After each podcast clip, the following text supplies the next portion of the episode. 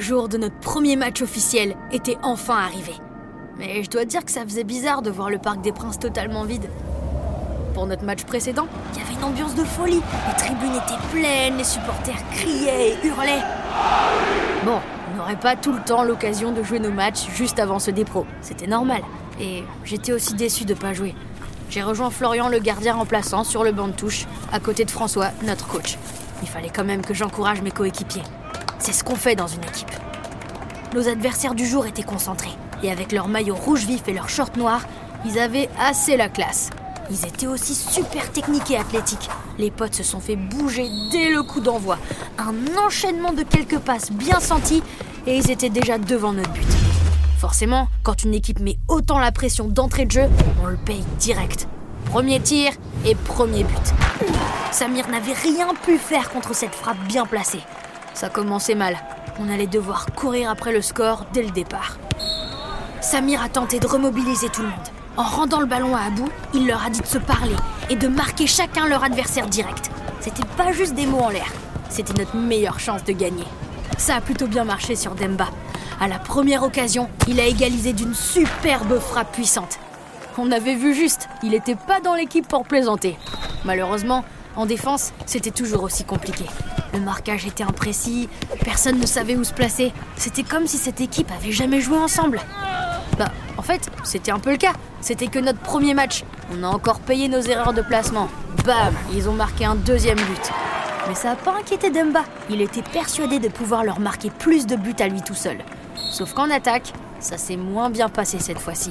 Théo a voulu trop forcer en jouant sur Demba qui était marqué par deux adversaires, alors que Kim était totalement libre sur le côté. Et des erreurs comme ça, l'équipe a pas arrêté d'en faire. Forcément, on l'a encore payé avec un nouveau but encaissé. Ça faisait 3 à 1 pour la Manchester Academy à la mi-temps.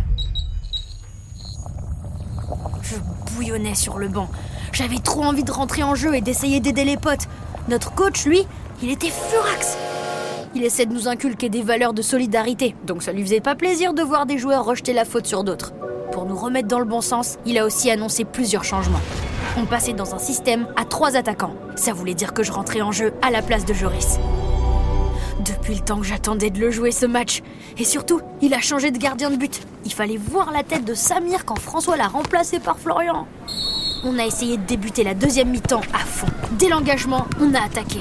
Mais c'est moi qui ai commis la première erreur. J'ai oublié de faire la passe à Raph. J'avais tellement envie de bien faire que j'ai tenté de dribbler un adversaire de trop.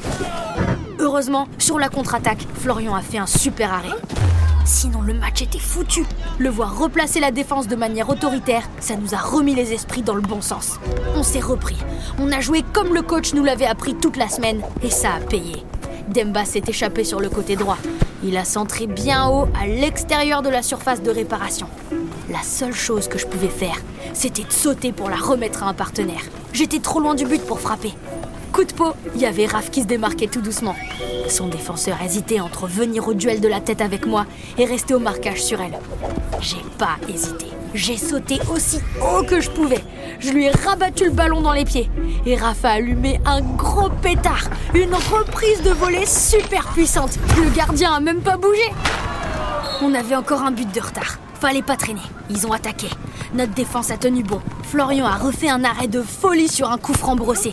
Et sur la dernière action, Raph et Kim ont parfaitement combiné sur le côté. Je me suis élancé dans l'axe. J'ai donné tout ce qui me restait pour courir et essayer de me démarquer. J'ai levé la main, j'ai réclamé la passe. Raph, ici La passe est arrivée tout de suite, directement dans les pieds. J'ai même pas cherché à la contrôler. J'ai frappé direct. C'était sur la barre. À 2 cm près, je suis sûre que ça rentrait et qu'on égalisait. Forcément, on était tous dégoûtés, surtout Samir. François nous a pas trop disputé. Il était content qu'on ait réussi à relever la tête et à faire mieux en deuxième mi-temps. Et puis, il restait un paquet de matchs à disputer. Vous avez écouté PSG Academy, un podcast officiel du Paris Saint-Germain, produit et réalisé par Charlie Studio. Avec la voix de Casey Chase. Écrit par Mathieu Mariol pour les éditions Soleil.